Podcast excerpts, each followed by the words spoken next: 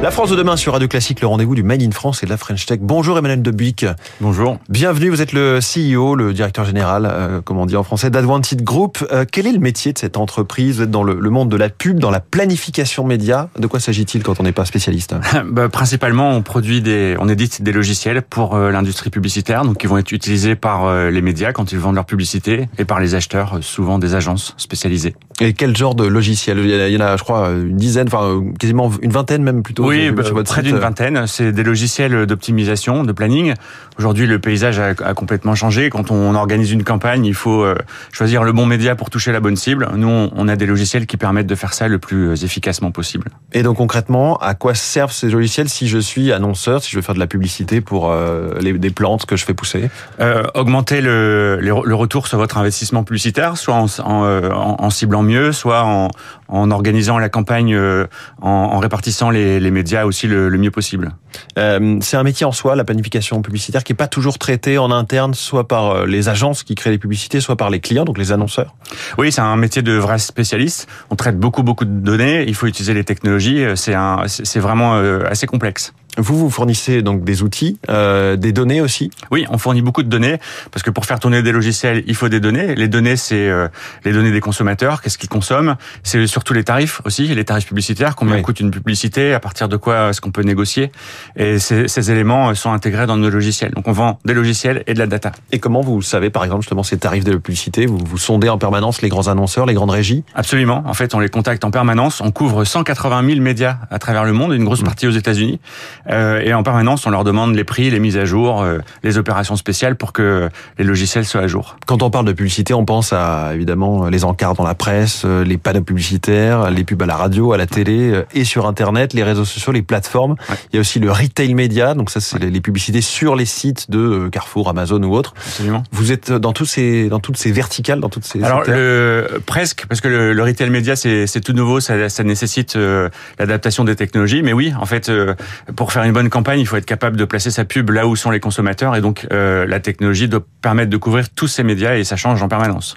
Et ça fait que vous vous traitez euh, par exemple directement avec euh, les géants comme Google ou Meta qui sont de gigantesques régies pub Oui, alors euh, avec eux c'est c'est j'allais dire le plus facile parce qu'il y a déjà des plateformes d'interconnexion où tout se fait de manière automatique. Donc nous nos technologies sont branchées chez eux, mmh.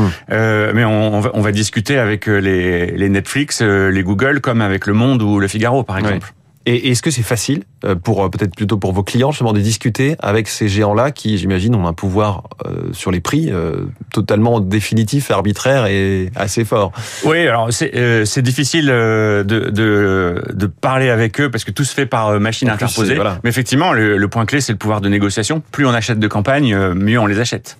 Et, et avec les, les, médias comme les grandes chaînes de télé, est-ce oui. que c'est là aussi difficile, mais d'une autre, d'une autre raison, parce qu'elles peuvent se sentir menacées d'une érosion progressive de leur audience Oui, alors nous, on n'est pas un, un, outil de négociation entre oui. médias, on est un outil qui facilite la, la transaction. Ensuite, c'est l'annonceur la, qui fait qui fait son choix en fonction des performances mmh. euh, de chaque média. Donc c'est aux médias de travailler sur sa propre communication et comment elle performe euh, dans, dans, les dans les publicités qui sont diffusées. Alors on va se mettre à la place de vos clients. Comment fonctionne vos logiciels? Comment je les utilise? Pour quels besoins? Et comment ça, ça va jusqu'au bout ensuite? Alors comme il y a beaucoup de logiciels, il y a oui. beaucoup d'usages, mais on va dire que l'usage typique euh, côté agence, euh, c'est ce qu'on va appeler un trader média. Donc c'est quelqu'un qui achète pour le compte de ses propres clients. Donc euh, une agence a plein de clients qui sont des annonceurs.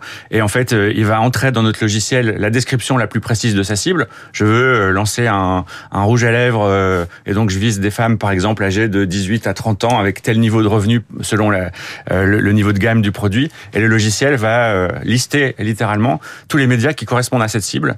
Et, on va proposer plusieurs scénarios de campagne qu'ensuite euh, l'agence, le trader média va euh, présenter à son client pour choisir ce qui semble le plus euh, optimal. Et on a la même chose euh, côté vendeur. Donc quand on est un média, ben on a des euh, des dizaines ou des centaines, voire des milliers de secondes de publicité à vendre quand on est une télé ou une radio. Il faut des logiciels qui administrent tout ça pour que les commerciaux sachent en permanence ce qui est disponible pour faire les campagnes des clients. Est-ce que l'espace publicitaire disponible, d'une part, et les prix aussi évoluent beaucoup très vite dans le temps, d'un jour à l'autre, d'une semaine à l'autre? Oui, d'ailleurs c'est vous touchez du doigt le mot clé dans ce métier, la disponibilité. Mmh. les médias veulent pas forcément communiquer leur disponibilité. Hein. Si c'est disponible, c'est que c'est négociable. Donc c'est le média doit en permanence créer la, la, tension. Spontanément, on imagine que les, les, les quatre semaines avant Noël sont très chargées parce que tout le monde veut faire la pub pour ces produits qui seront peut-être au pied du sapin. Alors oui, ça c'est vrai pour les produits qui se vendent au pied du sapin, du sapin mais quand on vend des voitures, c'est pas forcément un Noël. Donc en fait, il y a effectivement de la cyclicité dans, dans la publicité, donc dans, dans, dans l'usage des logiciels. Mais comme les logiciels sont complètement agnostiques, on peut euh, acheter de la pub pour euh, vendre un cendrier, une voiture ou des mm. produits de grande consommation avec les logiciels. Est-ce que l'intelligence artificielle, ça bouleverse votre métier positivement en vous apportant euh, justement une façon de brancher un petit peu ensemble tous les capteurs, tous vos réseaux et de faire mouliner cette information? Oui, c'est une révolution. Euh, moins dans la technologie parce que la technologie est déjà euh, avancée, euh, mais plutôt dans notre capacité à mixer des données complexes. Euh, parce qu'effectivement, des logiciels de, de media planning travaillaient jusqu'à présent avec cinq critères, ce qui est intéressant. Avec l'intelligence artificielle, aujourd'hui, chez nous, on arrive à le faire avec 25 critères. Donc les campagnes sont de plus en plus pointues. Euh, vous avez une croissance assez rapide, développement interne et croissance externe, et une grosse levée de fonds en ce moment ou tout récente, c'est ça? Euh, En ce moment, oui, on est en train de. Euh, alors notre développement s'est fait euh, par acquisition. On a on a fait sept acquisitions sur les sur les dernières années. Aujourd'hui, on est un peu trop petit sur le marché américain, et bah, soit on se développe, comme on dit, de manière organique, c'est-à-dire nous-mêmes petit à petit avec nos propres commerciaux, soit on fait une acquisition pour aller plus vite. et comme c'est un métier un peu où cette vitesse est importante on prépare une acquisition aux États-Unis. Donc, on lève des fonds pour pouvoir acheter une entreprise aux États-Unis. Parce que vous avez des bureaux à Paris, à Lille et à Londres, mais votre siège est à New York. Parce que c'est là que ça se passe? Euh, En fait, le siège est à Paris. Ah. Euh, moi, je suis basé à New York. Euh, donc, effectivement, on a, on a un siège par pays, à hmm. Paris, à Londres et, et à New York. moi, j'y suis parce que le plus gros marché publicitaire au monde, ce sont les États-Unis. Hmm. Et donc, c'est là qu'on on va accentuer le développement dans les années à venir. Et vous-même, Emmanuel Debuc, ça fait trois décennies que vous êtes dans ce monde-là. Qu'est-ce qui vous y a amené au départ? Je, je, suis tombé dans la marmite par hasard.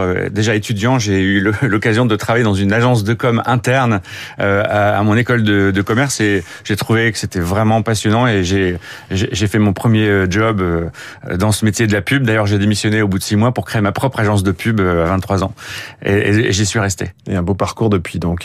Merci Emmanuel Debuc, le CEO d'Adwanted Group, notre invité en direct ce matin dans la France demain. Très bonne journée. Merci, merci à vous.